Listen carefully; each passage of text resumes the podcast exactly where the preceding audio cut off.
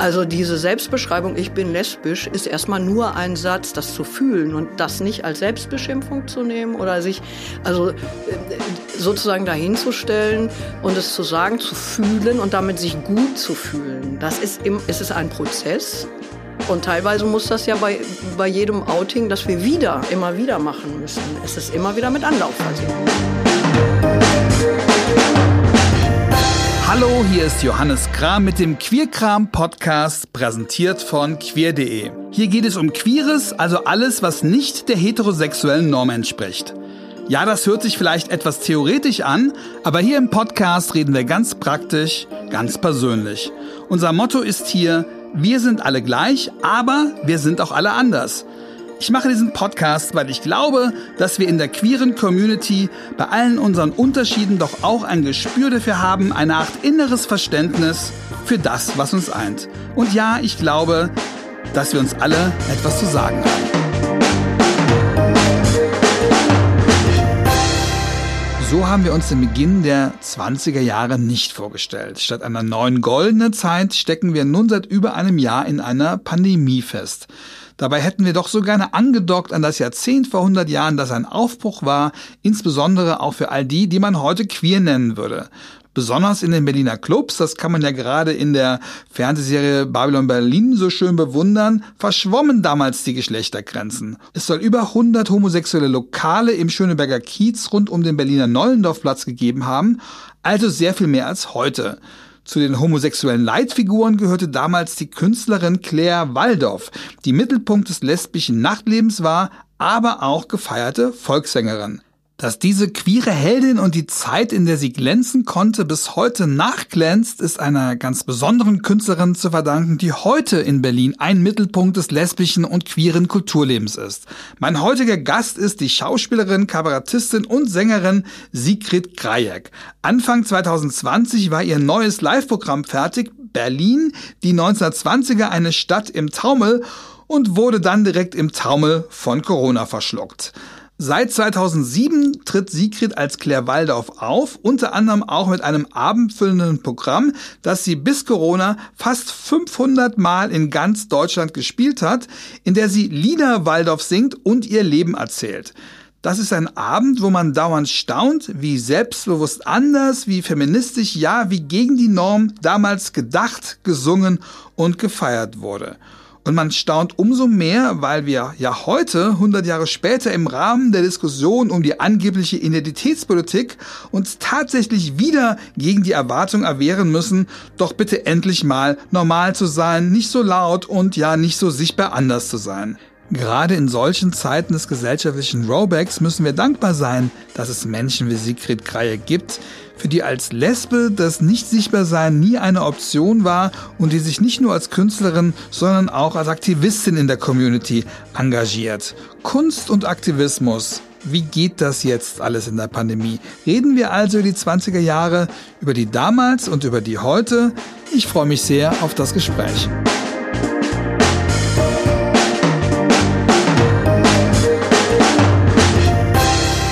Hallo Sigrid. Hallo Johannes. Hast du ungefähr einen Überblick, wie viele Aufführungen du wegen Corona jetzt nicht hattest? Oh ja, das kann ich. Ungefähr. Naja, mindestens jetzt in den, also wir sind ja jetzt quasi über ein Jahr drin, also so um die 100 werden das sein. Also, also die, sag mal, verschoben, wieder verschoben ähm, und äh, ähm, äh, ja, auf nächstes Jahr, auf übernächstes Jahr ganz abgesagt. Aber also das habe ich jetzt ehrlich gesagt nicht nachgezählt, weil das ist so frustrierend, wenn du also im Moment äh, habe ich mich sozusagen äh, auf so einen Standby-Modus gesetzt, weil eben nie klar ist, wann es für uns jetzt weitergeht in der Kultur. Ähm, und äh, ich freue mich über jede Anfrage, die jetzt kommt, die ich halt anders umsetzen kann. Also sprich per digital. Also ich mache bisweilen Wohnzimmerkonzerte, also wo ich aus meinem äh, Wohnzimmer heraus mit meiner Pianistin irgendwelche Zoom-Konferenzen beglücke. Weil das alle, geht irgendwie. Ja, ja. Also ich stehe dann halt in meinem Wohnzimmer. Wir haben ein E-Piano, das wird dahingestellt und dann können wir halt. Ähm, und der Applaus kommt auch zurück oder muss nee, man, der Applaus den musst du dir vorstellen? Zurück. Das ist halt, ähm, weil um deine stabile Leitung zu haben, müssen ja bei den Zoom-Konferenzen alle Beteiligten eigentlich das Mikro ausschalten. Das, das haben heißt, wir gelernt, genau, dass wir das alle, genau. eine wenigen Sachen, eine wenigen guten Sachen, die wir gelernt wir haben, dass wir sowas sehen dann allenfalls, dass die Menschen äh, auf den Sofas oder je nachdem, wo sie sitzen in den Büros, je nachdem, ob es äh, jetzt eine private Veranstaltung, ich hatte letzte Woche ähm, eine, einen 80. Geburtstag, äh, wo wir gesungen haben. Ähm, es ist halt sehr ins Leere gespielt. Also das, was wir eigentlich brauchen als Künstlerinnen, ähm, ein direktes Feedback. Also das, was sich energetisch, wir laden uns ja mit dem Publikum auf. Es ist ja nicht so, dass es immer nur um die Künstler und Künstlerinnen auf der Bühne geht. Ohne ähm, talentiertes Publikum ist jede Veranstaltung nur die Hälfte wert. Was ist ein talentiertes Publikum? Ein talentiertes Publikum ist ein Publikum, das, das in die Energie geht, das in den Kontakt geht, was sich nicht zurücklehnt und wie vom sich Fernseher. bespaßen lässt? Äh, ja, es muss sich gar nicht bespaßen lassen. Es, geht ja auch um ernste Dinge manchmal. Oder das ist ja ähm, mein, mein neuestes Programm, also das Berlin, äh, das Berlin 20er Programm ist ja durchaus ernster als das Klere-Programm. Das Klere-Programm ist ja sehr energetisch, ähm, äh, positiv, hat natürlich auch seine melancholischen Seiten, aber das Berliner, äh, das 20er-Jahre-Programm hat ja sehr dunkle Seiten. Und da ist es zum Beispiel auch so, dass das Schweigen am Ende, das Nicht-Applaudieren am Ende, das größte Lob ist, was ich für meine Arbeit bekommen kann. Und das ist sehr unterschiedlich. Und das heißt, ein talentiertes Publikum ist ein Publikum, das in der Lage ist, energetisch einzusteigen in den Vorschlag, den ich mache auf der Bühne. Am Anfang waren ja alle ganz euphorisch, Mensch, dann legen wir Kultur ins Netz. Das wurde ja auch so als, nicht nur als Lückenbüße, sondern auch als Chance gesehen. Hat das funktioniert? Kannst du dir noch was im Netz angucken an Kultur? Mir fällt es ganz, ganz schwer. Also ich, äh, ich leide da. Ich gestehe, dass es für mich ähm, also jetzt von der Energie her, die ich aufbringen muss. Also auch als Zuschauerin meine ich jetzt. Als, ne? Zuschauerin ist es auch, dass, also ich tue das, ich schaue mir gelegentlich Kollegen an, aber ich kann das nicht jeden Abend machen. Also, weil wenn du tagsüber irgendwelche Zoom-Konferenzen sowieso hast oder eben alles, was jetzt läuft, läuft ja quasi über digital. Das heißt, du du kannst da nicht mehr unterscheiden. Wenn du tagsüber schon irgendwelche Arbeitssachen über Zoom gemacht hast, dann ist abends vor der Kiste zu sitzen nicht immer Genuss. Dann möchtest du vielleicht einfach was anderes machen. Äh, ich tue das manchmal, aber es geht eben viel verloren, weil du dieses, du hast die Atmosphäre im Raum nicht und die ist halt total wesentlich. Also das fehlt uns ja allen. Die mhm. Atmosphäre im Raum, Menschen zu spüren im Raum, eine gemeinsame Atmosphäre zu kreieren. Und das ist 3D.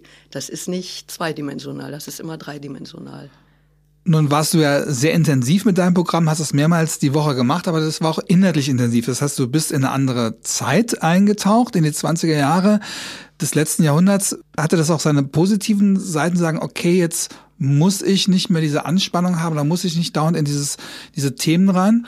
Also die ersten acht Wochen im letzten Jahr waren äh, sehr anstrengend, weil ich, ich spiele ja sehr viel ähm, weil ich ja nicht nur das volle Abendprogramm mache, sondern auch äh, Auszüge. Ich mache sehr viel in der Seniorenarbeit, dass ich für die Volkssoli ähm, in Senioreneinrichtungen äh, äh, gehe und nachmittags Kurzprogramme spiele mit meinen Pianisten. Auch Claire Waldorf, ne? Ja. Äh, na, gemischt. Also viel Claire Waldorf, weil das einfach unglaublich viel nachgefragt wird. Ähm, aber auch gemischte Programme, wo es dann so um Altberliner Klassiker geht, was mhm. halt gerade die, die Älteren sehr lieben.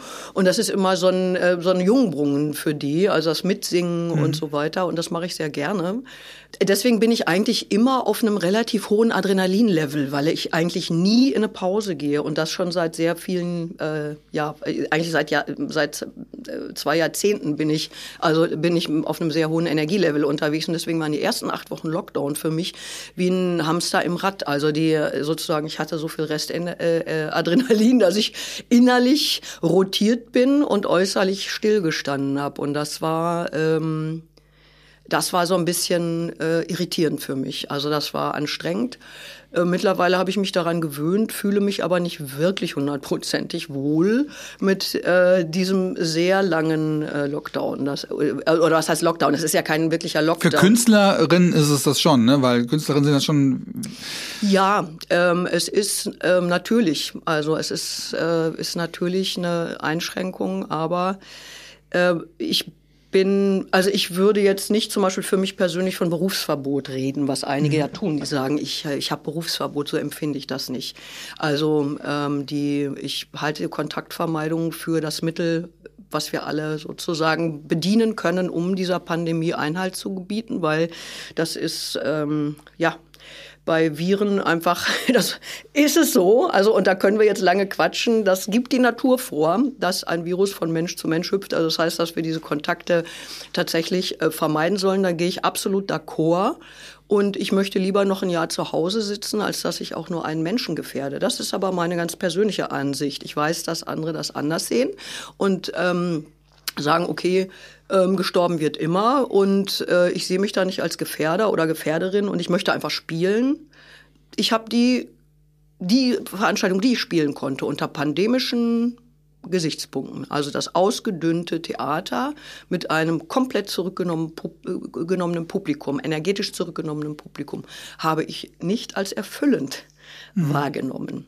Mhm. Also ich hatte im letzten Jahr die Gelegenheit, Open Air zu spielen. Das war also du sagst lieber, li lieber, bis es wieder richtig läuft, als so ein bisschen sich da vorzutasten. Ähm, wir werden uns vortasten müssen. Es geht ja jetzt nicht darum, was, äh, was, was für mich angenehm ist, sondern es geht darum, was äh, für die Allgemeinheit oder, also ich meine, ich, äh, ich, ich mache das natürlich, ich mache alles, was äh, eben wenn mein Publikum möchte, dass ich per Zoom komme, dann komme ich per Zoom, weil ich bin meinem Publikum mhm. verpflichtet. Mhm. Ich bin nicht immer meinem eigenen äh, äh, also bin ich immer nur dem verpflichtet, was ich mir für mich als Allerschönstes vorstelle. So funktioniert ja die Welt nicht, sondern ähm, äh, das also funktioniert auch fast kein Beruf funktioniert. Na so, ne? eben, das setzt sich ja aus vielem zusammen. Also es ist ja häufiger so, dass ich nicht optimale Bedingungen habe. Hm. Wenn ich keine Garderobe habe und mich in einer, in einer abgeklebten Telefonzelle umziehen muss bei irgendwelchen Open-Air-Veranstaltungen, dann ist das nicht prickelnd. Aber das mache ich natürlich, weil ich am Ende vor einem Publikum stehe, was sich freut. Und dann vergesse ich natürlich, ähm, dass ich keine Garderobe habe. Oder der Klassiker bei Veranstaltungen, ja, gehen Sie mal ins, ähm, ins Klo, da können Sie sich umziehen. Mhm. Dann stehst du da irgendwie und äh, ziehst dich halt im Klo um, um dann irgendwo in einer Gaststätte oder du stehst zwischen Küche und Saal und an dir, du stehst da quasi im Hemd, weil du Umzüge Aber dafür hast. ist der Rock'n'Roll doch erfunden worden, dafür oder? Dafür ist der Rock'n'Roll erfunden worden, aber das ist halt nicht immer angenehm. Also es ist einfach nicht immer angenehm, wenn du dann irgendwie den Re also sozusagen die äh Also Zoom ist auch eine Form von Rock'n'Roll, das muss man nehmen und Ja, das, das, muss man nehmen, du musst halt das musst du billigend in Kauf nehmen. Okay. So und ich bin da, sag mal so, das ist nicht nicht immer schön, aber ich bin geneigt, das nicht zu ernst zu nehmen, weil am Ende steht ja die Arbeit oder die Freude mit dem Publikum. Aber es gibt ja nicht nur den Frust vieler Künstlerinnen und Künstler, sondern es gibt ja auch irrationale Reaktionen. Es gab jetzt in der letzten Zeit diese Aktion Alles dicht machen, wo ich mich frage, hat das nicht auch was damit zu tun, dass es auch, dass dieses Virus auch eine narzisstische Kränkung gerade für Künstlerinnen ist? Das Virus interessiert sich nicht davon, nicht dafür, was ich zu sagen habe und das, damit können viele Künstlerinnen ganz schlecht umgehen und reagieren auf eine Art und Weise, äh, wo sie dann andere dafür verantwortlich machen, was ihnen gerade nicht möglich ist. Ja, das ist halt, äh, so sind Menschen. Also ähm, der sind sind so besonders auch Künstlerin? Du bist ja selber eine. Ähm, Hast du das, äh, beobachtest du das, dass das ein besonderer ich Reflex viele, ist? die große Probleme damit haben, weil eben dieses äh, äh, sich, ähm, natürlich laden wir uns eben in, äh, mit den Menschen auf. Und da sind wir aber alle sehr unterschiedlich. Also ich bin zum Beispiel jemand, ich kann sehr gut alleine sein. Also und ich brauche das auch. Ich brauche als äh, als als Gegengewicht zu diesem immer wieder vor Publikum stehen, immer wieder anfassbar sein. Auch für das ich bin eine extrem anfassbare Künstlerin. Ich gehe nach jeder Veranstaltung ins Publikum. Ähm, und äh, weil ich einfach diese Grenze zwischen Bühne und äh, Zuschauerraum äh, auch auflösen möchte. Ich möchte gerne mit den Menschen reden. Was löst es eben Aber man aus? badet ja wahrscheinlich auch im Applaus oder im Zuspruch und in, ähm, in Liebe, die einem das Publikum auch gibt. Das sind auch teilweise sind das, ist es einfach, also viele Kollegen zum Beispiel tun das nicht. Die möchten gerne lieber die Anonymität, also dass mhm. die möchten die Grenze bewahren, weil das eben sozusagen, mir passiert es ganz oft, dass mich Menschen ungefragt umarmen nach mhm. Veranstaltungen, weil sie einfach so emotional sind und äh, quasi meine Grenze in Anführungsstrichen überschreiten. Ähm, ich stelle mich da zur Verfügung, weil ich weiß, dass es für viele bedeutsam ist. Aber es ist natürlich auch immer, viele sagen, ich verstehe nicht, wie du das machen kannst. Ähm, äh, das wäre mir viel zu anstrengend mit den Emotionen der Leute hinterher auch noch. Die müssen noch mit ihren Emotionen selber klarkommen. Aber es gibt halt Leute, die kommen wirklich auf mich und sagen, ich muss sie mal umarmen. Und da kann ich weder ja noch nein sagen, dann bin ich schon zack, Doch, im du Klammergriff. Kannst du. Theoretisch und, kannst du das. Ähm, ich bin danach natürlich auch erschöpft, weil ja. äh, die Menschen mir dann ganz viel erzählen, aber das ist einerseits schön, aber auch anstrengend. Und da, aber dafür stehe ich eben auch. Ich bin, ich möchte anfassbar sein. Ich möchte nicht, dass dieses oben unten so ist. Ne? Du glaubst, es hat auch was mit alles dichtmachen zu tun, dass da jetzt einfach ja, ein, glaube, ein, ein, ein, Verlust da ist, der sich so äußert. Man, äh, es ist eine Bedeu es ist ein Bedeutungsverlust natürlich, wenn du gewohnt bist. Ähm, äh, deine, wobei ich ja sagen muss, dass die Kollegen oder einige der Kollegen, die sich da jetzt geäußert haben bei alles dicht machen, die konnten ja weiterarbeiten. Es wird ja weiter gedreht. Ja, die meisten, ne? Es waren ja jetzt nicht ja. die Unterprivilegierten. Ähm, und ich weiß nicht, also es ist ja sozusagen, also das, ich habe mich da, ich, ich habe mich da jetzt nicht ganz rein vertieft, wer da wann, wo, welche Fäden gezogen hat. Das ist mir zu anstrengend. Wer auch was wusste und nicht wusste, wer was wusste, ist nicht wusste, wer Neues überredet wurde, verführt wurde, hin und her, das keine Ahnung. Ich, ich denke, dass, dass viele leiden an der Situation und quasi, also im besten Falle ihre Popularität, ihre Berühmtheit äh, nutzen wollten, um aufmerksam zu machen.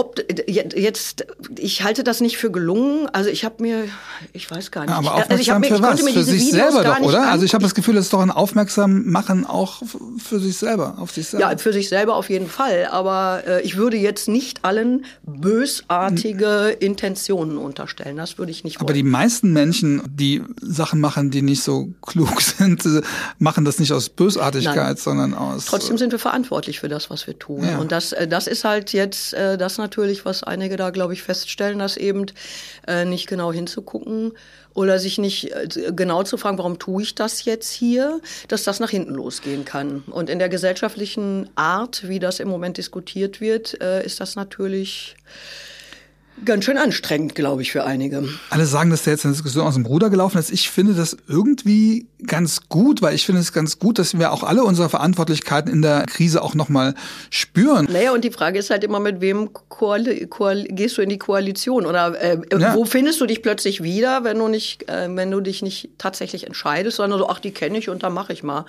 Ähm, also ich hatte zum Beispiel eine Situation im letzten Jahr, wo es eine äh, Veranstaltung oder wo ich aufgefordert wurde von einer Kollegin von mir, ähm, die ihrerseits aufgefordert worden war, von einer ihr äh, äh, vertrauenswürdigen Agentur bei einer Aktion mitzumachen, wo die Busfahrer hier durch Berlin bretterten und auf ihre Not aufmerksam machten. Mhm. Und die wollten gerne, die hatten halt äh, in Nordrhein-Westfalen irgendwie bei den Künstlern angefragt, äh, wie, hallo, wir gehen nach Berlin, wollt ihr nicht mit in die Busse und dann immer spielen, wo wir quasi Stopp machen mhm. und unseren Protest machen.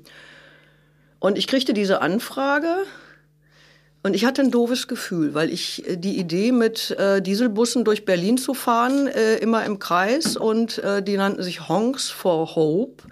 Äh, Honks Hon oder Honk for Hope, also Hupen für, ah, okay. äh, für Hoffnung. Ähm, Hupen für Hoffnung. Und ich, ich habe das dann mal so ein bisschen nachverfolgt und bin so auf das Impressum der verschiedenen Seiten gegangen und kam dann auf Verschwörungserzählungen und auf Videos, wo äh, halt Busfahrer äh, wüsteste Drohungen gegen politisches Personal ausstießen, wo ich nicht hinterstehe. Und dann habe ich halt gesagt, äh, nein, da bin ich nicht dabei, weil ich habe das Gefühl, das geht in eine Richtung, da bin ich, da, da gehöre ich nicht zu. Und äh, ich habe dann äh, jetzt in diesem Jahr äh, nachlesen können, dass eben genau diese Organisation Honk for Hope die Busfahrer sind, die Demonstrantinnen zu den Verschwörungserzählungsmythen, Demonstrationen transportieren.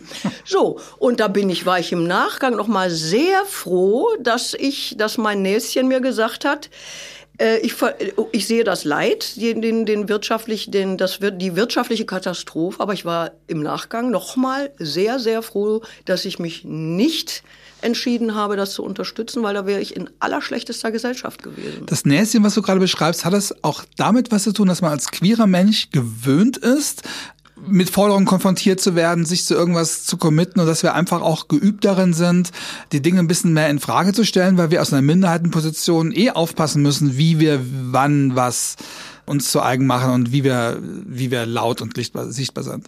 Ja, das kommt sicherlich dazu. Also das ist, das ist eben, A, es wird ja, also klar wird äh, von, von, von, äh, sag mal, von queeren Menschen, die in der Öffentlichkeit stehen, wird sehr häufig erwartet, ähm, exemplarisch, also sozusagen äh, zu sein für andere. Wir wissen das äh, also von Zwangsouting, dass ne, mhm. das gesagt wird, hallo, du stehst in der Öffentlichkeit, du musst. Mhm. Also das ähm, darüber kann man unterschiedlicher Meinung sein. Also ob das äh, sinnvoll ist, Menschen dazu zu nötigen, ähm, Positionen, äh, zu Positionen einzunehmen oder sich eben zu outen öffentlich. Ich habe eigentlich immer versucht, und das hat mir eigentlich mehr sozusagen biografische Gründe. Ich habe immer versucht, halt ähm, als das sichtbar zu sein, was ich bin. Einfach von mir heraus und mich nicht äh, vor Karren spannen zu lassen, äh, also, sondern einfach. Äh, Trotzdem bist du ja oft ganz mit weit vorne dabei. Das heißt, du bist ja vor ja, vielen ich Karren. Mich, ja? Ich entscheide mich dazu. Also ich, ja. äh, also ich entscheide mich dazu. Aber ich bin ja zum Beispiel, ich, ich habe ja so eine Vereins- und äh, Gruppenallergie. Also ich, auch, ich, ich stehe für mich. Also ich stehe für mich. Aber trotzdem stehst du auch für Themen. Das heißt, du wirst ja auch, ja, wenn es um lesbische Sichtbarkeit geht, wenn es um das Wohnprojekt Ruth geht, äh, Rat und Tat. Das heißt, du bist ja bei ganz vielen Themen auch Testimonial und du musst dich dann ja, halt auf eine Art. Ich bin nicht in den Vereinen, sondern genau. ich sage, ich finde das, finde das, äh, ich finde das unterstützenswert oder ich möchte die Diskussion anregen äh, oder ich möchte möchte einfach für die, die da arbeiten, möchte ich also auch was zurückgeben, weil es gibt ja ganz viele äh, Menschen, die für uns alle tatsächlich in der Vereinsarbeit sind und da über lange, lange Jahre, Jahrzehnte teilweise eben Verantwortung unentgeltlich übernehmen, um die gemeinsamen mhm. Themen voranzubringen oder die Diskussion oben zu halten. Das tue ich nicht, weil ich eben nicht in den Vereinen bin, sondern äh, also ich, ich, ich, ich, ich mache ja nicht die Niederungen der Vereinspolitik. Wir alle wissen, dass viele mhm. Menschen äh, wirklich oder auch selbst versklaven, ne? Und das, ja, äh, wenn ich an die an die ganzen also sozusagen an die also an die Frauen denke, die jetzt ähm, oder an die Lesben denke, die zum Beispiel äh, unentgeltlich in den 70er, 80ern aktiv waren und Frauenhäuser mit aufgebaut haben, weil sie diejenigen waren, die äh, damals keine Kinder hatten, weil das unmöglich war, aber sich äh, frauensolidarisch verhalten haben und die Nachtschichten übernommen haben, weil die verheirateten Frauen mit Kindern konnten keine Nachtschichten in irgendwelchen mhm. vor irgendwelchen Nottelefonen machen, die nicht gefördert waren. Und das war ja alles. Und ich habe also einen riesen Respekt vor denen, vor all denen, die ähm, genau diese Arbeit geleistet haben. Und ähm, hat man manchmal so ein Schuldgefühl, dass man denkt? Nein, Schuld, also Schuldgefühl nicht, aber ich, ähm, ähm, ich, also das, äh, ich bewundere sehr, dass sie so viel von ihrer Lebenszeit für, für die Dinge, die wesentlich waren, für sie wesentlich waren, aber auch für, für viele andere wesentlich waren, äh, dass sie so viel Lebenszeit dafür hergegeben haben. Und da das kann ich von mir jetzt ja nicht behaupten. Ich mache das, was mir Spaß macht. Ich, ich führe meinen Beruf aus, versuche dabei als Lesbe, als lesbische Frau sichtbar zu sein und sozusagen die Claire Waldorf, die ja im, im, in, in der Erinnerung der, der, der Mehrheitsgesellschaft, sag ich mal, gar nicht als Lesbe erinnert wird, sondern als, äh, als, als, ja, als Volkssängerin als oder Liebling, als die war ja, die war ja mit Marlene Dietrich auf der Bühne, die war ja damals nicht edgy, die war ja damals nicht äh, subkult, die war schon auch im Mainstream, abgesehen davon, naja, dass sie, sie war schon so, dass sie als Frauentyp eben äh, rausstach und dass ihr Ton, weil sie, man muss ja bedenken, dass sie die eigentlich diejenige war, die das Berliner Idiom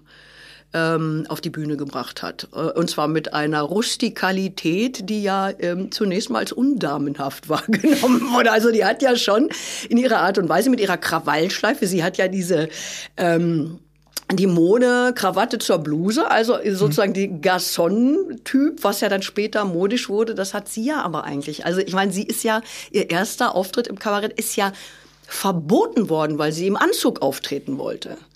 Und dann hat sie eben was gemacht, dann hat sie halt ein, ein, also ein, ein bodenlanges Samtkleidchen angezogen, hat aber ein, wie ich immer sage, queeres Lied gesungen, wo sich halt sozusagen Welches Flora und Fauna ineinander verlieben, hm. nämlich ein, eine Ente in einen Rohrkolben, ein sogenanntes Schmackeduzchen nannte man früher dazu. Also und er singt ein Lied, wo sich also eine Ente in eine Pflanze verliebt, die aber vorher eine Affäre mit einem Schwan hatte. Und deswegen ist das Kind, was da rauskommt, eine Mischung aus Ente und Schwan. Und Das hat sie gesungen, weil der Auftritt im Anzug wurde als unsittlich wahrgenommen. Und dann hat sie sich also im Samtkleidchen dahingestellt und hat ein für die damalige Moral komplett unsittliches Lied gesungen, aber hat das eben in den, in den Naturbereich gestellt und da konnte die, die Zensur nichts verbieten. Mhm. Die Leute haben sich schlapp gelacht. Die hat dieses eine Lied am ersten Abend neunmal wiederholen lassen äh, müssen, weil das Publikum ausgerastet ist, weil sie damit die Zensur umgangen hat weil die konnten nichts machen. Und sie war damit über Nacht berühmt. Sensationell. Und weil man auch verstanden hat, ja, was es da eigentlich geht. Die Leute konnten die Unterseite lesen. Ja. Das konnten die damals, weil die alle von der Zensur, äh, wir, wir krähen ja heute ganz oft Zensur, Zensur, das war ja damals tatsächlich anders. Da kam vorher die Zensurbehörde rein und sagte, das Lied nicht, das Kostüm nicht, das Lied mhm. nicht. So, und äh, das, äh, das war ja, äh, das fiel ja eben erst, die Zensur fiel ja quasi erst äh, später, nach dem Ersten Weltkrieg, war ja die Zensur, die fiel eigentlich 1918 äh, eben das erste und das Wichtigste, was ja auch nur eine kurze freie Phase ja. war. Es ging ja auch nur bis 1920 letztendlich, dass es keine Zensur gab. Ne? Glaubst du, sie war sich damals ihrer politischen Bedeutung bewusst? Glaubst du, sie hat in diesen Kategorien gedacht? Nein, ich glaube, dass sie einen Instinkt hatte. Claire Waldorf war eine sehr gebildete Frau, also die sich ihre Bildung ja selber angeeignet hat. Die ist ja als, äh, als Kind eigentlich, äh, äh, hat sie den Wunsch geäußert, zur Bildung zu kommen. Die kommt ja aus dem Bergarbeiter, aus einem Bergarbeiterhaushalt. Mhm. Und hatte ich elf Geschwister oder was oder 13, also und war, mhm. äh, äh, war halt, äh, die ist mit 13, 12, 13 ist sie nach Hannover gegangen, um bei diesen ersten Mädchen-Gymnasialkursen von Helene Lange ihr Abitur zu machen. Die wollte eigentlich Ärztin werden. Die konnte Griechisch im Original lesen. Also die mhm. hatte richtig was auf der Pfanne und es kam mir das Theater dazwischen, weil sie in Hannover eben ihre Liebe zum Theater gefunden hat. Also es war einfach so, dass äh, ich meine, man, man war ja nicht dabei. Ich kann, ich kann ja nur mit dem, was ich heute weiß, versuchen, nachzuempfinden, wie das für sie gewesen ist. Aber sie hat ja bewusst für, für dieses an die Kante gehen entschieden. Das ja, sie hat halt mitgekriegt, dass sie auf ihre, dass sie mit ihrer Art, mit ihrer frechen Art so eine Art Joker war.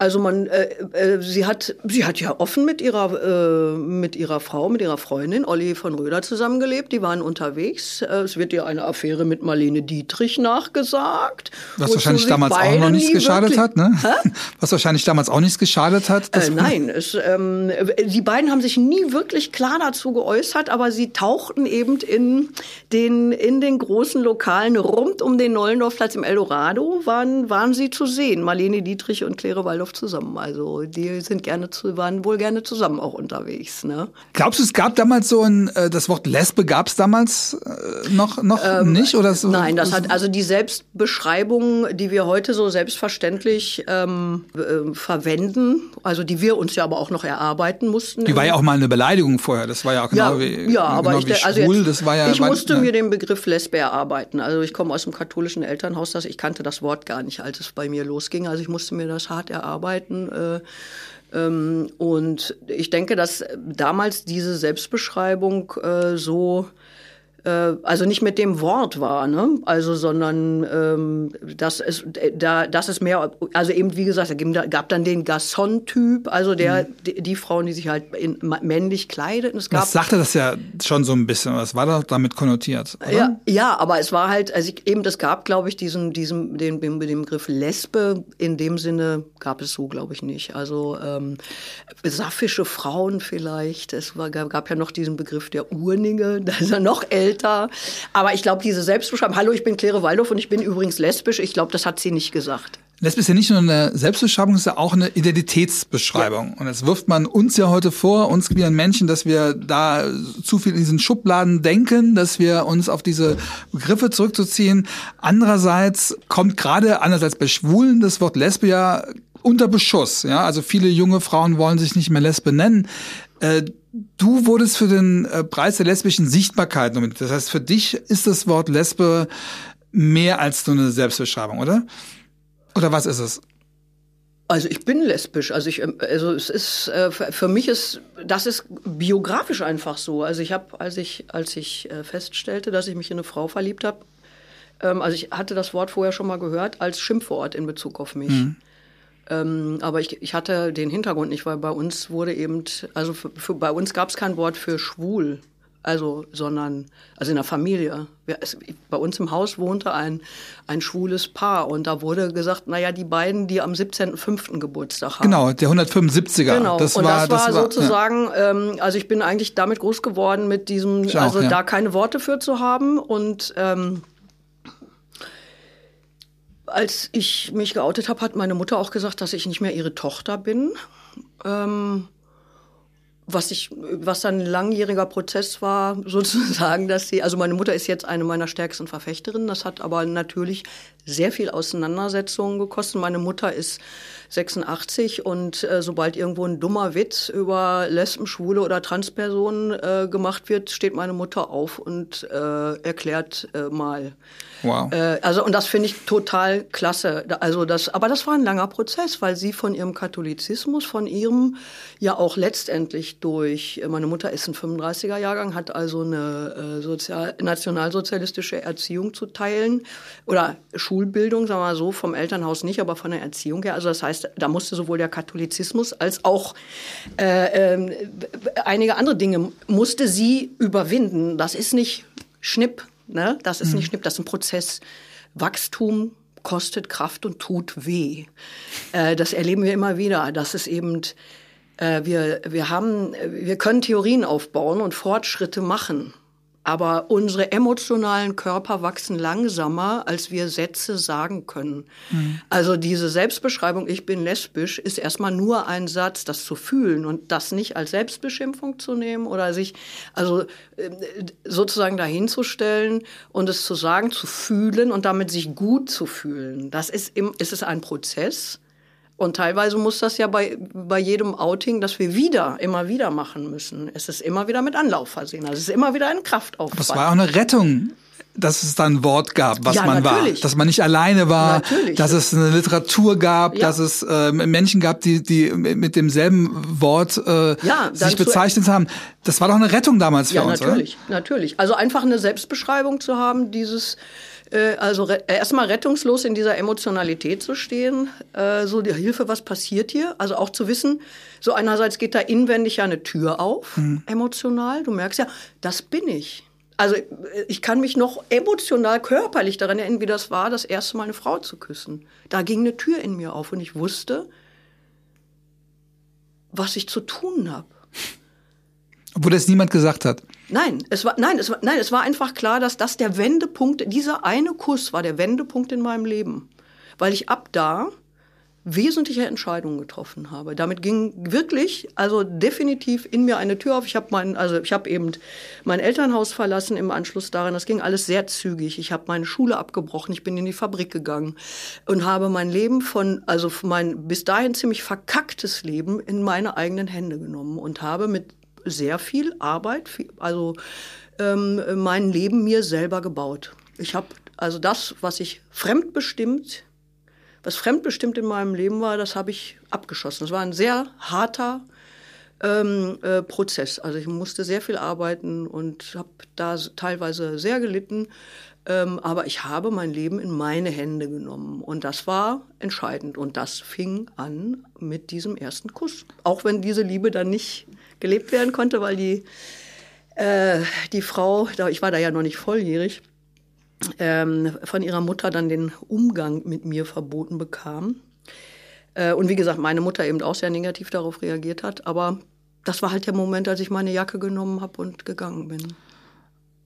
Und diese Jacke, die, mit der man sich angezogen hat, das war auch eine, eine Identität. Und man hat sich doch auch mit dieser Identität nee, auch die, umschlossen. Die hatte ich zu dem Zeitpunkt ja noch nicht. Also meine, das war so, dass meine Mutter eben mich einfach nur festgestellt hatte, dass irgendwas mit mir vorgeht. Meine Mutter ist eigentlich eine sehr sensible Person ähm, war zu dem Zeitpunkt, das war kurz nach der Trennung meiner Eltern, sehr depressiv und hat sozusagen sehr, äh, senso, sehr, weil sie war ein Sensor und sie hat einfach gemerkt, dass irgendwas in mir vorgeht und hat mich einfach so lange bedrängt, äh, mir zu sagen, was mit mir ist, dass ich ihr das irgendwann gesagt habe. Ich habe mich in eine Frau verliebt. Hm. Und da ist für sie in ihrer Situation, was ich heute auch besser verstehe, sie hatte halt, das war, äh, war halt ähm, 1980 ähm, Und ich war noch nicht volljährig, äh, meine Eltern getrennt, mein Vater ein Arschloch vor dem Herrn sozusagen. Und sie hatte einfach Angst, dass wenn das öffentlich wird, dass sie ähm, die das, dass ich ins, also dass sie das äh, Erziehungsrecht entzogen bekommt, was ja zu der Zeit auch nicht von der Hand zu weisen gewesen wäre, wenn mein Vater das mitgekriegt hätte. Also das hätte ich meinem Vater auch zugetraut, dass er dann ähm, da Theater gemacht hätte. Da sind wir ja Gott sei Dank heute weiter. Das war damals aber nicht der Fall. Das heißt, es war von ihrer Seite, also ich verstehe, dadurch, dass wir so viel miteinander gesprochen haben, auch über die Verletzungen, die wir uns da gegenseitig zugefügt haben, verstehe ich das besser ähm, ähm, ihre Überforderung auch. Dennoch bleibt ja der Schmerz der Situation in der Erinnerung, dass das eben furchtbar für mich war, die äh, Solidarität meiner Mutter zu verlieren und damit alleine dazustehen. Auf der anderen Seite war dieses alleine dazustehen eben genau der Aufruf, okay, mach was draus. Und das habe ich eben gemacht. Ich habe dann äh, mein Zuhause verlassen. Das war natürlich Theater. Ich bin nicht mehr zur Schule. Die wollten mich dann irgendwie mit der Polizei äh, holen. Ich bin dann im besetzten Haus gelandet, wo ich eine Ersatz, eine Wahlfamilie gefunden habe und das erste Mal Menschen, die mir zugehört haben. Ähm, weil das eben durch die ähm, ja, Konstellation bei mir zu Hause, das ist, ich komme halt aus einem äh, alkoholgestützten Gewalthaushalt mit Depressionshintergrund und äh, da hat man als Kind äh, keine Chance. Da bist du immer nur am Austarieren, dass keine Katastrophe passiert. Äh, und da wird nicht nach dir gefragt. Äh, also und das habe ich in dem besetzten Haus zum Beispiel einfach gelernt, dass man sich fragen kann, wie geht's dir eigentlich? Also das war Äh, das war toll. Kannst du gar nicht, dass deine Bedürfnisse irgendeine Rolle gespielt Nein, haben? ich habe meine Kindheit hat mit zwölf aufgehört. Also weil eben durch die Gewalttätigkeiten zu Hause und die Todesangst, die wir hatten vor unserem Vater, ähm, also war einfach dieses, wie geht's mir, war keine Frage. Es ging immer nur darum, Katastrophen zu vermeiden und dann schmeißt man sich dazwischen. Und das ist einfach, dass ich sozusagen auch gewohnt war, dass ich der äh, der, äh, der Boxbeutel oder die Pufferzone bin für meinen gewalttätigen Vater, um meine Mutter zu schützen. Und dann, äh, du, du merkst auch Schmerz dann teilweise eben nicht mehr, weil du einfach in, in dieser Auseinandersetzung bist, wo es dann eben sehr existenziell wird. Und ähm, das... Äh, also da, äh, da sozusagen sich zu erarbeiten, ähm, dass man einen Eigenwert hat, eine Selbstliebe auch äh, äh, so also erstmal zu entwickeln, das ist halt ähm, das war ein äh, Prozess. Es gibt ja heute viele junge Menschen, die, die Zeiten sind ganz anders. Trotzdem ist das, die existenzielle Angst vor dem Coming Out, vor der Reaktion der Eltern, ist für, das zeigen Studien, ist für ganz viele Jugendliche heute noch da. Und trotzdem ja. gehen die ganz anders damit um. Na, es gibt halt mehr Möglichkeiten, sich zu informieren. Also ich hätte bei mir in der Kleinstadt, wo ich komme, jetzt äh, schlecht in den Buchladen gehen können und sagen, haben Sie äh, lesbische Literatur? Äh, da wäre also 1 fix 3 sozusagen mhm. Äh, die Hölle los gewesen, weil da kannte, kannten alle, äh, alle. Also so, mhm. Ne? Ne? Und also wie gesagt, deswegen habe hab ich auch die Stadt verlassen. Ähm, Nein, und das ist natürlich anders, aber ich möchte, also ich möchte jetzt nicht in einem kleinen Dorf irgendwo in Deutschland sein und mein Coming Out haben. Ich glaube, dass viele Dinge sich nicht ändern, dass wir übers Internet natürlich uns, also dass es, äh, dass es besser geworden ist, darüber zu reden, dass wir die Worte parat haben, äh, dass wir Selbstbeschreibungen haben, dass wir Beratungsstellen haben. Das gab es halt in der Form gar nicht. Ich hatte das Glück, dass ich eine Frau kannte, die ich hab, war damals friedenspolitisch aktiv in einer Gruppe äh, und ich wusste von der, dass die mit einer ähm, homosexuellen Frau zusammenlebt. Und dann habe ich die gefragt, ob sie ihre Mitbewohnerin fragen könnte, ob ich sie mal anrufen dürfte. Und die hat ja gesagt. Und das war dann die erste lebende Lesbe mit Erfahrung, die ich kannte oder die ich kennenlernen durfte. Und das war einfach eine totale Erleichterung. Und dann bin ich halt, es gab damals ein Frauenzentrum in Dortmund, das war halt die nächstgrößte Stadt, da gab es eine Lesbengruppe. Und dann war ich die, die sozusagen die, die jüngste, kleinste Lesbe in der Lesbengruppe im Frauenzentrum Dortmund. Und das war natürlich äh, sensationell, weil ich, da hatte ich halt äh, da bin ich heute noch froh, dass ich den Mut hatte, das zu machen, weil ich eben dadurch gleich äh, in, in, in, in so eine Energie kam, die halt sagt, die halt sagt, nee, es gibt uns, wir sind da und wir sind, wir wollen auch sichtbar sein innerhalb der Frauenbewegung, was 80, 81 ja also das war schon da, aber ähm, da, da waren, äh, da gab es ja auch früher so nach dem Motto, naja, warum müsst ihr jetzt eine extra Gruppe haben? Also hm. äh, es gibt immer ja diese, ja. ne, warum ist was wie und so, aber das war für mich halt toll. Das war toll, weil ich dann, also die hatten Bücher, die konnten mir Hinweise geben, mit, mit denen konnte ich reden. Ähm, was dann aber eben, ich meine, tagsüber war ich in der Fabrik als Fabrikarbeiterin. Äh, und abends war ich dann eben äh, äh, einerseits in der Schule, weil ich meine Schule nachmachen musste, aber einmal in der Woche gab es eben die Lesbengruppe und dann war ich einmal in der Woche in der Lesbengruppe. Verste verstehst du das, Entschuldigung, wenn ich unterbreche, dass das für, für junge Lesben oder ja, verstehst du, dass das für junge Lesben heute nicht so eine Rolle spielt, dass die auch mit dem Begriff lesbisch nicht so viel anfangen können?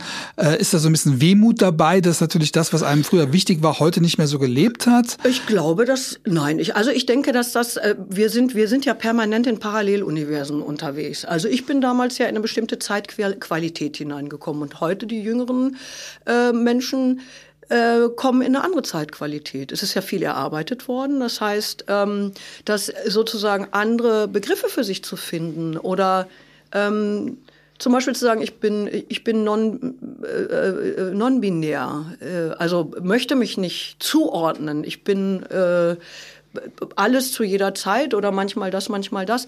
Ähm, das entspricht wahrscheinlich eben der Welt- und Lebenserfahrung der jetzt jüngeren Leute, äh, jüngeren Menschen, die sich so definieren. Ähm, und das sind ja, das ist ja biografisch. Das ist ja eine biografische äh, Geschichte. Wie empfinde ich mich? Was für Begriffe hast du dafür? Aber vermutlich, ähm, also wenn ich heute jung wäre, also wenn ich jetzt sozusagen äh, 17 wäre, so wie ich damals war, dann, dann wäre ich vielleicht non-binär, weil ich eben immer so ein kleiner Tomboy war. Äh, dann würde ich das vielleicht für mich nehmen. Aber ich habe nun mal die Geschichte, die ich habe. Und für mich war die Eroberung des Begriffs Lesbe ähm, für mich die Befreiung und für andere die jetzt jung sind und sich suchen oder einen Begriff für sich ähm, suchen wollen oder finden wollen, der sie beschreibt, für die ist es eben vielleicht non-binär. Ich finde es wunderbar, wie du das gerade zusammenführst, weil es werden da so viele Gegensätze aufgebaut, die ich teilweise auch konstruiert hatte, weil für mich ist es kein, äh, äh kein Gegensatz, schwul und queer zu sein. Äh, ne, für mich, ich bin eine Lesbe und ich wohne im queeren Haus. Das ist für mich, ist ja, es, für genau. mich ist es ein Haus. Für mich, also weil es ist ja immer, das ist so schwierig was ist Community? Was ist Family? Wir reden von Family. Also ja. in Familien gibt es immer, das weiß ich aus eigener Erfahrung, die Familie, auch wenn es die Wahlfamilie ist, ist mhm. nicht immer der Hort des Friedens und der Sicherheit. Also ich kann nicht sagen, dass ich familiäre Bezüge als besonders äh, beruhigend empfinde äh, weil ich eben ganz andere Erfahrungen in meiner Ursprungsfamilie gemacht habe, die halt ähm, sehr lebensbedrohlich waren. Äh, von daher ähm, äh, bin ich immer, also ich rede auch gerne natürlich von, Family, äh, von, von, von Familie oder von, von Community, aber ich weiß um die Sprengsätze, die hinter unter jedem Teppich liegen. Aber die gab es ja auch schon, äh, ich meine, du beschäftigst dich mit den 20ern, die gab es ja auch schon davor. Im Kaiserreich wurde schon darüber diskutiert, wie bürgerlich wollen wir sein, wer gehört eigentlich alles dazu. Ja, das sind ja Prozesse, die immer schon stattgefunden ja, haben. Deswegen wundere ich mich manchmal, dass das dass heute Leute sagen, ach, es gibt überhaupt keine Community, weil wir sind uns doch gar nicht einig. Nee, natürlich sind wir uns nicht einig, nee, aber wir haben doch trotzdem ein Gefühl, wo wir hinwollen. Oder wir haben trotzdem ein Gefühl dafür, ähm, warum die anderen das auch sein dürfen sollen, ja. was sie sind, ohne dass ich das selber möchte. Ja. Ich verstehe nicht, warum das dann immer so ein bisschen weggekehrt wird. Ja, aber es ist ja so, dass eben Selbstdefinition, also auch, sag mal, wenn wir in einer absolut freien äh, Gesellschaft leben würden, dann müsste sich niemand Gedanken machen, was äh, er, sie oder es ist, sondern äh, es wäre Mensch ähm, der Begriff. Ähm, nun haben wir das Pech, dass wir seit Jahrtausenden in einer binären Gesellschaft leben, in einer, ich sag mal, also äh, ja, in das heterobinären Gesellschaft. Heterobinären Gesellschaft und wir sind halt, äh, das ist, glaube ich, auch menschlich immer mehr unsere Üblichkeiten als in unsere Innovationen. Innovationen, Neuerungen, die müssen wir uns erarbeiten. Äh, und was ich eben schon mal gesagt habe, wir können Sätze sagen, aber bis unser Körper das weiß, bis unser, mhm. unsere Seele ähm, das weiß. Also bis, bis wir, ähm, also wir fühlen uns ja leicht bedroht in unserer, wenn, wenn wir einen Raum haben und wir fühlen uns durch einen Anspruch von außen in unserem Raum mhm. bedroht verdrängt oder wir haben Angst darum, dass unser Raum kleiner wird, dann fangen wir sofort an zu kämpfen. Ähm, das tut doch gerade die Mehrheitsgesellschaft, die gerade sehr aggressiv darauf reagiert, dass wir auf unsere Identitäten hinweisen. Alle. Ja, das dass machen wir alle. Ja. Das machen alle. Also ich meine, und das ist ja zutiefst menschlich. Sozusagen jeder möchte seinen Freiraum, seinen Schutzraum. Jeder ja. möchte einen Safe Space haben. Und im Prinzip ist ja ähm, äh, die, das Austarieren, wie viel Raum habe ich, wie viel Raum gebe ich ab. Mhm. Wie, also, oder wer darf in meinen Raum? Wer, äh, wen möchte ich nicht drin haben? Das ist ein immerwährender menschlicher Prozess. Der Unterschied ist nur, dass die Machtverhältnisse, die Kräfteverhältnisse ja. zwischen Mehrheitsgesellschaft ja, und Minderheiten ungleich die, verteilt sind. Ungleich verteilt. Ja, und wir verteidigen uns, während die andere uns äh, angreifen. Ja, so empfinde ich das zumindest. Ja. ja, ja, aber das ist, ich meine, das wissen wir ja auch, auch aus den, wenn wir, wenn wir uns angucken, ne? Wenn, wie viel ähm, wie lange äh, schon gekämpft wird. Wenn du dir überlegst, ne, wie lange ist gekämpft werden um, um den Paragraphen 175 zum Beispiel. Übrigens, weil wir ja auch über die 20er Jahre reden, ja. das, was die wenigsten Leute wissen, dass schon Magnus Hirschfeld in den 20er Jahren fast dafür gesorgt hätte, dass der Paragraph 175 abgeschafft worden wäre. Das heißt, der Reichstag hätte damals fast etwas entschieden, was die Bundesrepublik dann erst 1992 ja, ja, auf die Reihe bekommen hat. Das heißt, es gab ja, es gab ja 1800, ich weiß nicht, 1894 oder so, glaube ich, war der erste Versuch äh, oder die Diskussion. Gut, aber Hirschfeld also, war natürlich später. Das war natürlich in, in, in, in, in einer äh, Weimarer Republik, also in der Zeit, die mhm. du ja auch besingst. Und äh, das heißt, wir, wir, wir waren schon mal an Punkten, wo, wo die Gesellschaft sich mit Dingen auseinandergesetzt hat. Also das heißt, dieses Ding, was ist normal ja. oder wie anders dürfen andere ja, sein. Dieser Film damals, dieser erste Homo-Film, hieß, ja, hieß ja. anders als der. Das heißt, die Beschäftigung mit dem Anderssein war damals schon da. Wir leben jetzt heute eine Zeit, wo das Anderssein schon wieder unter Beschuss steht, wo selbst ein ehemaliger Bundestagspräsident wie Wolfgang Thierse die Normalität beschwört, ja, und sagt, okay, die, die, die das so nicht sind, die sollen den anderen bitte darum werben, dass sie anders sein dürfen. Ich übertreibe es jetzt yeah, ein bisschen mal, aber es ist immer, aber dieses mit der Norm, ja, dass wir auf einmal wieder über die ja. Norm reden müssen und dass jetzt die AfD in ja. Wahlkampf zieht, Deutschland, aber normal, das macht mir Angst. Weißt du, das macht mir Angst, weil es nicht nur die Rechten sind, sondern auch bis so Leute wie Sarah Wagenknecht, ja, die dann von skurrilen Skurrile Minderheiten Minderheit, sprechen, ja, ja. dass wir uns dauernd wieder ja. rechtfertigen müssen.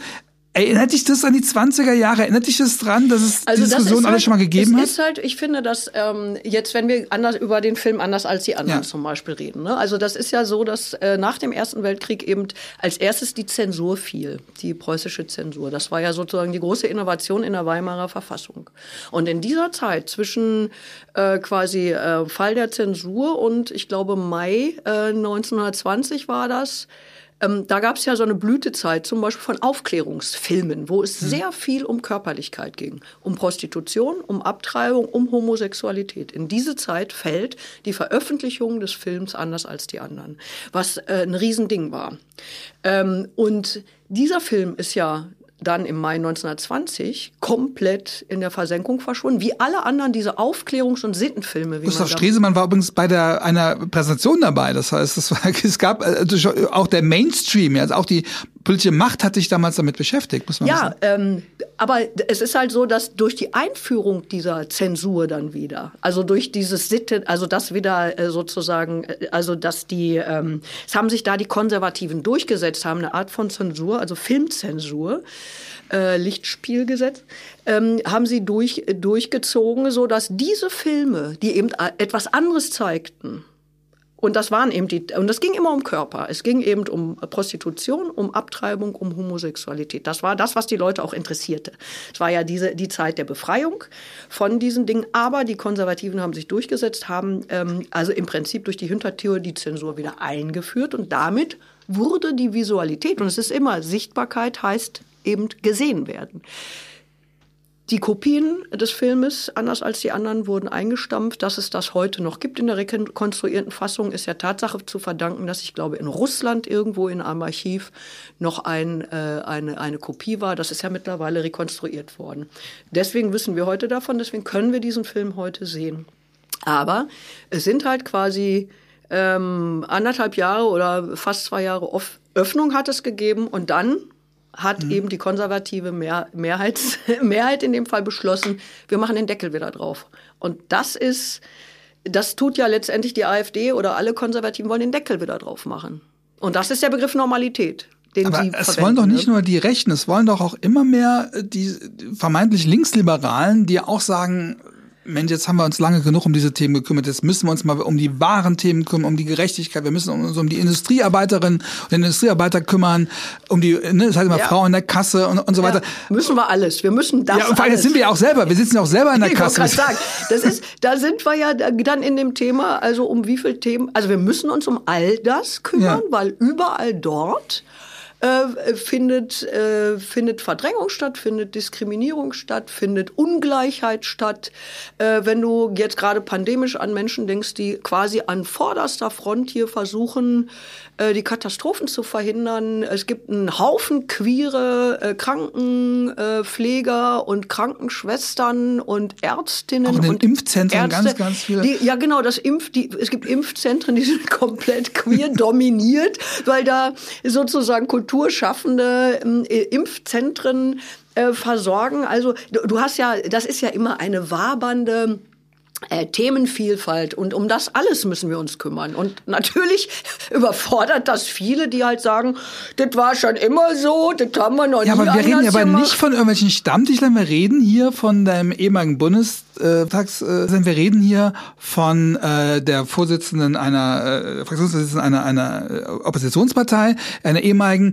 Äh, Und was ich da so gefährlich finde, ist, dass ja, dass, dass die ja immer sagen, okay, das ist nur eine Elite, ja, diese diese Latte Macchiato queeren Leute, die quasi selber äh, überhaupt keine Sorgen mehr haben, ja, die führen diese Identität an, um, um sich quasi wichtig zu machen, um quasi äh, Debatten äh, auszulösen, die kein Menschen mehr nachvollziehen kann. Aber das sind ja nicht elitäre Leute, das sind ja eben Leute, die oft auch prekär leben gerade auch bei Lesben noch mehr als Schwule, äh, aber dass, dass die Diskriminierung, sage ich mal, zunimmt, dass die Ja. Leute, die Krankheiten auch zunehmen, dass die Leute, die sich dagegen wehren, ja nicht irgendwo eine Marotte ausleben, sondern einfach ums Überleben oft kämpfen, auch ums Wirtschaftliche.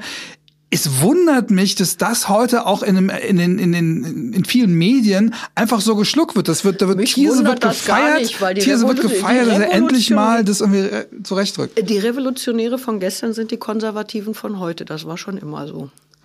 Also mich wundert sozusagen nicht, dass eben äh, ältere Menschen, äh, dass sich älte, gerade ältere, äh, jetzt auch politisch aktive Menschen wie Thierse oder so, dass, ähm, dass die sozusagen an einer bestimmten Stelle stehen bleiben, weil das war immer schon so und das Aber wird er wird ja auch von ganz, ich habe ganz viele Medienanfragen, ja. Ja. wo ich mich dazu äußern soll, weil ich in meinem Blog darüber geschrieben habe und ich sage, ich sag dazu nichts mehr, weil es ist erstmal alles dazu gesagt und zweitens mal mit dem Begriff Identitätspolitik, das ist ja wie so eine Anklage, genau wie Cancel Culture, da kommst du aus der Nummer, kommst du nicht mehr raus, weil dir wird immer vorgeworfen, ja, wenn du dich wehrst, wenn du deine Interessen vertrittst, dass du eigentlich ja anderen Leuten was willst, dass du anderen Leuten was wegnehmen das willst. Ist, das ist ja auch äh, sozusagen einfach nur der Versuch, die Diskussion nicht zu führen. Wir müssen, und auch innerhalb der Community müssen wir das tun, wenn wir also jetzt mal davon ausgehen, werden wir schmerzhafte äh, Diskussionen zu führen haben, weil auch bei uns ist es so, dass die Revolutionärinnen und Revolutionäre von gestern die Konservativen von heute sind.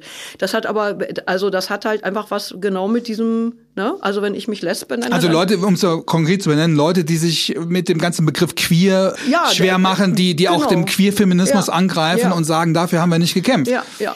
Und das ist aber, sag mal, wenn wir das von, wenn wir jetzt mal ganz einfach versuchen von oben äh, zu betrachten, ähm, wie wie sich das, äh, also ohne jetzt äh, Zuweisung, eben zu sagen, halt die Fresse, weil du darfst nicht mehr sprechen.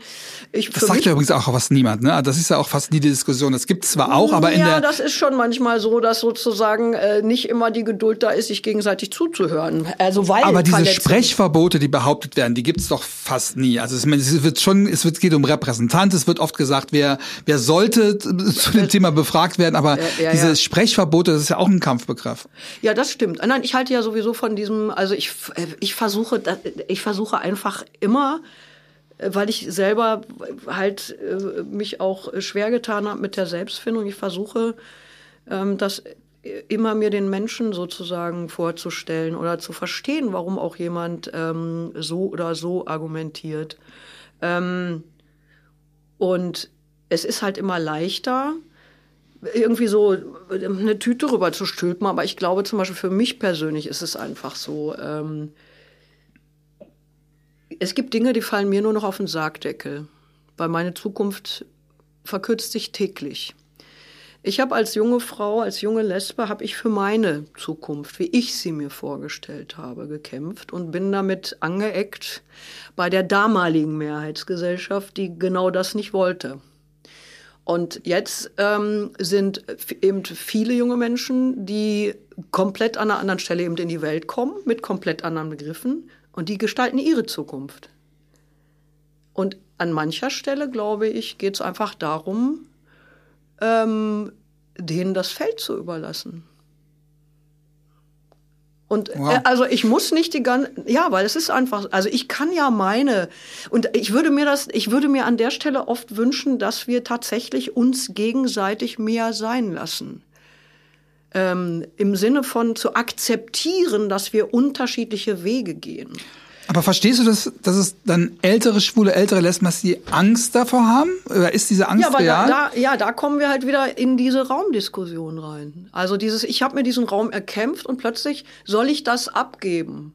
Das ist eine, das ist eine Urangst. Das ist aber, eine, aber müssen sie überhaupt irgendwas abgeben? Ich meine, dass die, das, das die Errungenschaften ja die, sind doch da. Also. ja, aber das ist, du kannst ja den Menschen ihr ureigenes Gefühl nicht nehmen. Also, mhm. weil ich kann die, die Heftigkeit, mit der Diskussion geführt werden, wo es da scheinbar ums Leben geht, die ist ja nicht anders zu verstehen, als dass Menschen ähm, tatsächlich um irgendwie den Raum äh, und nur da, es ist, und das kennen wir von allen möglichen Themen, dass immer da, wo die Menschen äh, sozusagen sich äh, in die Ecke gedrängt fühlen, anfangen äh, also wirklich um sich zu schlagen. Und ich habe ganz oft das Gefühl, dass jetzt nicht gar nicht mal äh, unbedingt äh, nur bei nur in der Szene sozusagen. Ähm, sondern dass insgesamt die Menschen einfach vielleicht auch jetzt im Moment noch mal extrem bedingt durch die äh, Pandemie äh, verdammt um sich schlagen. Also ich kann nur, wenn ich auf sozialen Medien unterwegs, ich habe jetzt die letzten Wochen mich da extrem zurückgenommen, weil ich einfach dieses Übereinanderreden ähm, und jetzt gar nicht mal eben nur in Bezug auf, auf, auf jetzt queere Community oder so, sondern insgesamt, also dieses sich gegenseitig eigentlich permanent was um die Ohren hauen verbal, ich ertrage das nicht. Ist nicht, mein, ist nicht mein Stil. Also ich möchte, möchte, dass wir mehr miteinander, als dass wir übereinander reden. Und es wird einfach viel zu viel übereinander geredet. Es wird äh, Zuschreibungen gemacht, es werden Unterstellungen gemacht. Und, ähm, aber die gibt es ja im normalen Leben auch. Also ich bin so ein bisschen, na klar, ja, aber das ist, funktioniert, ist, auch da funktioniert es doch nur, wenn man sich zusammen hinstellt und sagt, hör zu, du ja. hast was gegen mich, sag's mir ins Gesicht. Genau. Also wir haben halt, ja, genau, also ich glaube, die sozialen Medien sind auch deswegen das Problem, weil wir uns tatsächlich nicht in der Kneipe wieder zusammensetzen genau. können und betrinken und sagen können, mal, wie hast du das gemeint? Es ist, und da sind wir wieder bei dem, was wir vorhin in, in Bezug auf meinen Beruf gesagt haben. Es fehlt die Atmosphäre, wenn wir nicht 3D sind. Also wenn wir nur auf der virtuell ja, es sind. Es fehlt auch, ich meine, so eine Zoom-Konferenz, die termonierst du. Da sagst du, wann das irgendwie aufhört. Genau. In der Kneipe sagst okay, jetzt, jetzt bleibt noch, jetzt will ich das aber Genau, und da haut man auf den Tisch und dann ja. brüllt man sich an, dann geht einer erstmal rauchen. Und das machst du nicht auf Zoom. Und ja. man kommt zurück und sagt, pass mal auf. Ja, genau. Und äh, das, äh, also wir, und es wir, kommt jemand dazu, der nicht geplant war. Genau, ja? und der sagt so mal, finde ganz anders. Oder beruhigt euch mal, ich hole mal Bier für alle. Ähm, und ich, also ich. Ah, oh, wie vermisse ich das? Ja, das ist auch zu vermissen. Das ist total zu vermissen und es ist so notwendig. Es ist so verdammt. Und gerade für queere Menschen, ich meine, das sind ja, ja. der Begriff Safe Spaces. Ich meine, wir, äh, ja. viele, viele, viele queere Menschen äh, treffen sich fast ausschließlich in der, äh, ja, in ja, den Kneipen, wir in den, im Moment in den, das Problem haben, äh, wie viele Räume werden und Überleben. das betrifft uns alle. Wie viele Räume werden wir haben nach dieser Pandemie? Ja. Welche Räume überleben? Und das ist zum Beispiel was, wo ich, wo ich eben hoffe, dass wir sowohl, also dass wir so solidarisch miteinander sein können und dass vor allen Dingen auch, ähm, ähm, dass wir eben äh, große Räume, was weiß ich, auch die Clubs äh, als wichtigen Punkt, ja. ähm, dass wir die. Ich glaube, äh, rüber, das wird so. Ich glaube, ich glaube, ich glaube, wir werden so ein Bedürfnis haben, dass, dass wir dass wir noch mal mehr wissen, warum wir die alle retten. Wir werden, neu, wir werden neue 20er Jahre erleben. Oh ja, was aus den, ja, bitte, bitte, was aus den 20er Jahren, die du ja, mit denen du dich ja beschäftigt hast, können wir denn lernen äh, für die jetzigen 20er Jahre? Ähm, was können wir lernen aus den oder gerade jetzt oder nicht für die jetzigen, für die jetzige Zeit, für die Pandemie, für die Krise. Ähm, naja, dass das Leben weitergeht auf jeden Fall. Also das ist, ich meine, damals gab es ja die äh, spanische Grippe, äh, die ja sozusagen gar keine große, äh, keinen großen Niederschlag gefunden hat, eigentlich in der Literatur oder im Lied. Es gibt irgendwie einen so einen Text von Tucholsky, wo er das anspielt, aber das, äh, es scheint ja so eine bleierne Zeit auch damals gewesen zu sein für alle, dass das eigentlich Äh, Oder auch eine Verdrängungszeit. Ja, ne? ja, das äh, merken wir ja aber auch, dass äh, wir das Vergehen der Zeit anders wahrnehmen, als wenn wir jetzt mitten im Leben stehen und in der Bewegung sein würden. Also das es ist ja ganz eigen, also finde ich, es ist so eigentümlich, weil so wenig passiert, schrumpft die Zeit. Die, in der, äh, die zeitliche Ausdehnung ist so groß, aber das, was als, als Zeitgefühl übrig bleibt, ist so, äh, was ist denn da? Also ich finde es ganz eigentümlich und auch sehr spannend, das wahrzunehmen. Aber ich glaube, dass dasselbe, eigentlich glaube ich, dass Ähnliches passieren wird. Dass wenn, ähm, wenn wir hoffentlich äh, jetzt äh, durch Impfung und Gedöns äh, äh, in eine andere Phase geraten, äh, dass das ist, glaube ich, auch jetzt nicht der Tanz auf dem Vulkan wird es nicht sein, aber ich glaube, es wird eine unglaubliche große Lust auf Leben, auf Miteinander, Auf Künstlerinnen. Auf Kunst, ja, auf Kunst natürlich sowieso. Also das wird alles stattfinden. Auf es wird deine- halt, auf wir müssen Programm halt hoffe ich. gucken, ob wir das, ob wir, wie schnell wir, ob also ob es eine Explosion, das, das wünschen wir uns. Wir wünschen uns ja eigentlich alle, dass es einen Schlag tut, es ist alles vorbei und wir können sozusagen äh, wieder strömen in die großen Räume. Und das sehen, wenn wir jetzt so sehen, ähm,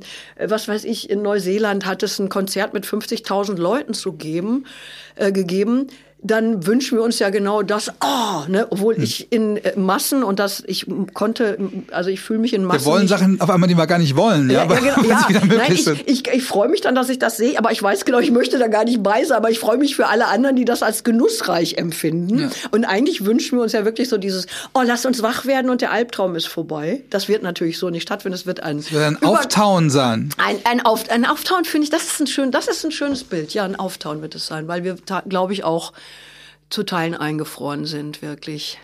Am Ende des Podcasts frage ich meine Gäste immer, ob sie zu irgendeinem Gast, der schon mal hier war, irgendwas beitragen möchten, irgendwas widersprechen wollen äh, oder oder ob sie einen Gast, den sie noch nicht kennen, der aber schon mal hier war, mal gerne kennenlernen würden. Wer genau, wie ist das bei dir? Ich würde gerne Ines Pohl kennenlernen. Du kennst also ich sie noch kenn gar nicht? Ich kenne sie vom, natürlich, ich Vom weiß, wer Fernsehen? sie Ja. ist, aber ich kenne sie nicht persönlich.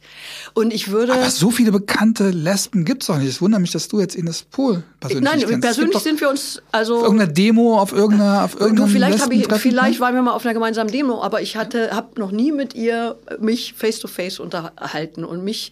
Ich meine, wir hatten ja gestern ähm, äh, den Tag der Pressefreiheit, wir haben äh, Woche der Meinungsfreiheit und äh, ich verfolge natürlich, wie Journalisten und Journalistinnen gerade, äh, wie es immer schwieriger wird, äh, sozusagen äh, unbeschadet zu berichten und von Orten zu senden oder zu schreiben und was, was es für Übergriffe gibt. Und ähm, da würde mich schon eben interessieren, wie sie damit umgeht und auch was sie für eine Perspektive da sieht, also wie sozusagen äh, sich das wieder ändern kann, dass eben äh, Presse nicht als Lügenpresse äh, ver, äh, verunglimpft wird.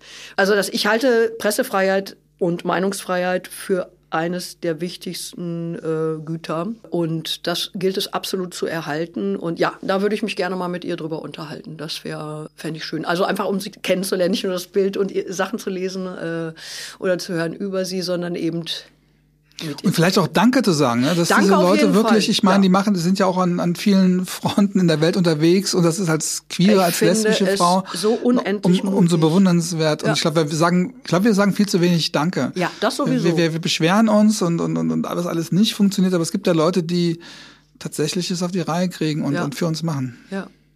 Liebe Sigrid, ich ähm, bedanke mich sehr dafür erstmal bei dir, nicht nur, dass du heute hier warst, sondern für das, was du schon die ganzen Jahrzehnte für unsere Community machst. Ich danke euch, dass ihr zugehört habt und wenn ihr das noch nicht gemacht habt, bitte abonniert diesen Podcast und heute noch was anderes genau.